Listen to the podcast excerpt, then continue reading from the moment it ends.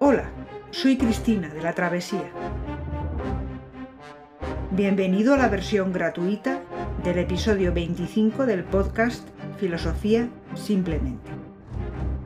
El siglo XIII, dentro de la historia del pensamiento occidental, significó el auge de la escolástica, cuyo principal representante fue el dominico Santo Tomás de Aquino. Hoy empezamos a hablar de la crisis de este pensamiento, crisis que tomó forma durante el siglo XIV, pero que tuvo sus antecedentes en el propio siglo XIII. Los pensadores procedentes de la Universidad de Oxford, franciscanos, que tenían una tendencia agustiniana, se dedicaron con más entusiasmo que los aristotélicos al estudio de las ciencias de la naturaleza dieron mucho más valor a la experiencia que los escolásticos puros aristotélicos de París. Desde Oxford comenzó una tendencia más experimental y científica, y desde las Islas Británicas es desde donde aparecerán las primeras grietas en la escolástica, desde la propia escolástica todavía. En el episodio de hoy nos vamos a centrar en conocer el pensamiento de dos representantes de esta universidad, de distintas características, pero con algunos puntos en común. En primer lugar, Roger Bacon, de marcada tendencia experimental y científica, y, en segundo lugar, Juan Duns Coto, crítico con Santo Tomás desde la metafísica y la teología. Ambos son precursores de Guillermo de Ockham, la figura más destacada del pensamiento filosófico del siglo XIV. Roger Bacon fue discípulo de Roberto Grosseteste, Grosseteste fue uno de los pocos pensadores que conocían entonces el griego y tradujo algunas obras de Aristóteles. Además, afirmó la necesidad de aplicar las matemáticas al estudio de la naturaleza. En un claro platonismo consideró que las líneas, los ángulos y las figuras son muy útiles en el estudio de la naturaleza. Bacon siempre criticó que los profesores de la Universidad de París no conociesen el griego el hebreo y el árabe, ya que con estas lenguas se podría conocer de primera mano no sólo la filosofía, sino también los fundamentos religiosos de las culturas hebrea y musulmana. Roger Bacon tuvo problemas para dar clases debido a su pensamiento innovador, pero gracias al periodo de tiempo del pontificado de Clemente IV, amigo suyo, pudo dar a conocer su obra principal, Opus Maius, sin embargo, en 1277 el obispo de París, Esteban Tempier, condenó sus ideas sobre astrología. Bacon fue condenado a prisión en 1278, aunque estaba libre en fecha de su muerte, ocurrida aproximadamente en el año 1292. Bacon todavía es un pensador escolástico en el sentido de que considera a la teología como la sabiduría perfecta que domina las demás disciplinas. La filosofía ayuda a entenderla, pero está subordinada a ella. La concepción filosófica de Bacon es agustiniana y piensa que es gracias a la iluminación divina como el hombre adquiere sus conocimientos filosóficos que le permiten entender la fe. Esta iluminación es una experiencia interna, dice. Criticaba a Santo Tomás por no dar importancia a la experiencia que procede de los sentidos, a la que llamó experiencia externa. La filosofía lleva al hombre hacia Dios y le conduce en su vida moral. Por eso la filosofía está a un nivel más alto que las demás ciencias. En su opus Maius expuso su idea principal acerca de la importancia de las matemáticas en el estudio de las ciencias de la naturaleza, sobre todo de la astronomía. Habla aquí de la luz, los eclipses, las mareas y la forma esférica de la Tierra. También estudió óptica en su obra, analizó la estructura del ojo, los principios de la visión, los fenómenos de la reflexión y la refracción, así como las aplicaciones prácticas de la óptica. Incluso pensó sobre la posibilidad de construir un telescopio. Además, consideró la importancia de la ciencia experimental para mejorar la medicina y estudió la alquimia. Roger Bacon inauguró la tradición inglesa de los filósofos amantes de la experiencia y la ciencia. En esto no solo fue un claro antecedente de Guillermo de Ockham, sino también del cambio de método científico que sucederá durante el Renacimiento, ya que es un claro precursor de Francis Bacon.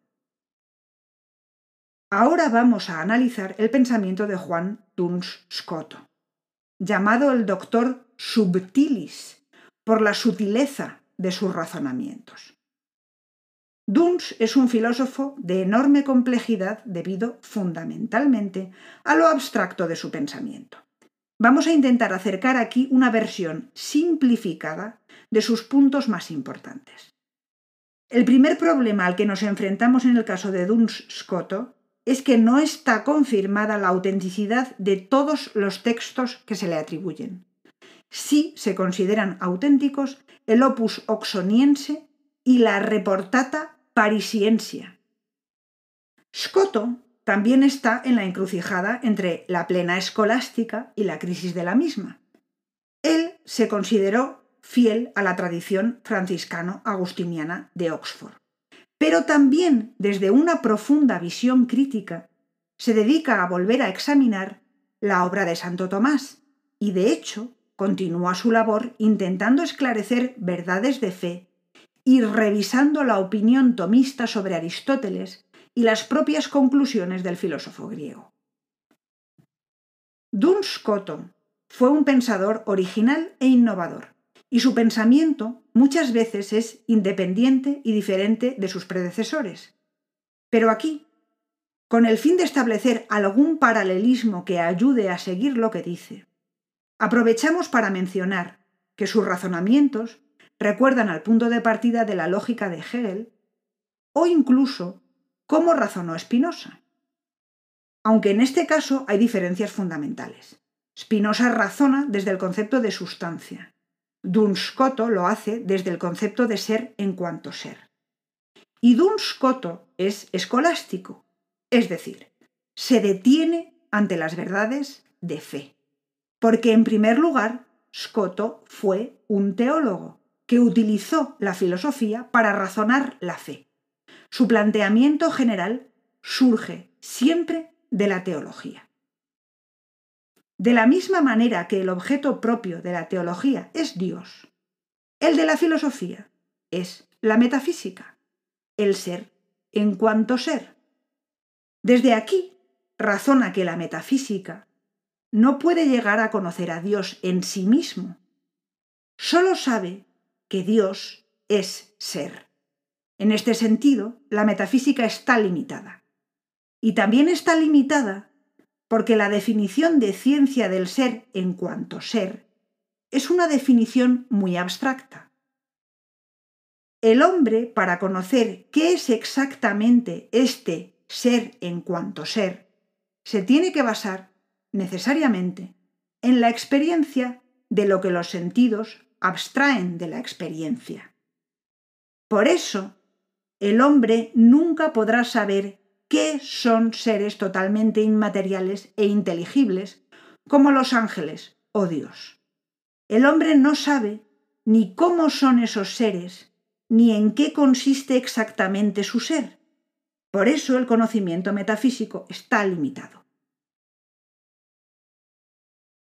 Scotto necesita dar una noción de ser tan sumamente abstracta e indeterminada que se pueda aplicar a cualquier ser.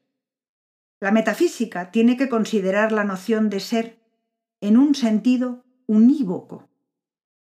¿Qué entiende Duns Scoto por concepto unívoco de ser?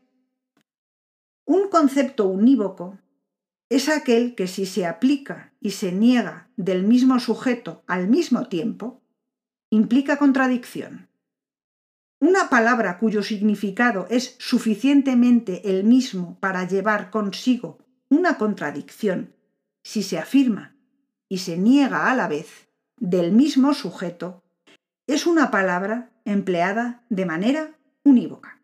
Por ejemplo, si decimos que Dios es y que Dios no es, se produce una contradicción suficiente porque hay contradicción al decir qué es y qué no es. Si se aplica este término es de la misma manera a cualquiera de las criaturas creadas por Dios y decimos una criatura es y no es, hay una contradicción suficiente también. Por eso se puede aplicar el término ser a Dios y a las criaturas, aunque por supuesto Dios y las criaturas se oponen al no ser de manera diferente. Pero la contradicción del término es suficiente. El término expresa, por tanto, un concepto unívoco. Duns Scoto expresa lo que es un concepto unívoco, según él, de la siguiente manera. Y para que no se dispute sobre el nombre de unívoco, digo que llamo concepto unívoco al que de tal modo es uno que su unidad es suficiente para la contradicción, afirmando y negando lo mismo respecto de lo mismo.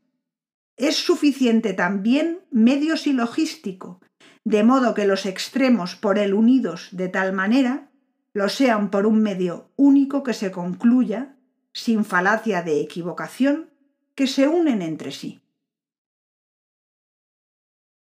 El ser en cuanto ser tiene dos modos o divisiones primeras que podemos hacer a partir del concepto ser. Lo finito y lo infinito. A partir de aquí, Scotto quiere demostrar la existencia de Dios, ya que así el metafísico probará que el ser infinito es o existe. En primer lugar, hay que probar que hay un primer orden del ser y luego que ese ser primero es infinito. ¿Cómo se prueba que hay un ser primero o primer orden del ser y que existe? Scotto considera que esta demostración no se puede hacer a priori, partiendo de la definición de Dios como hacía San Anselmo.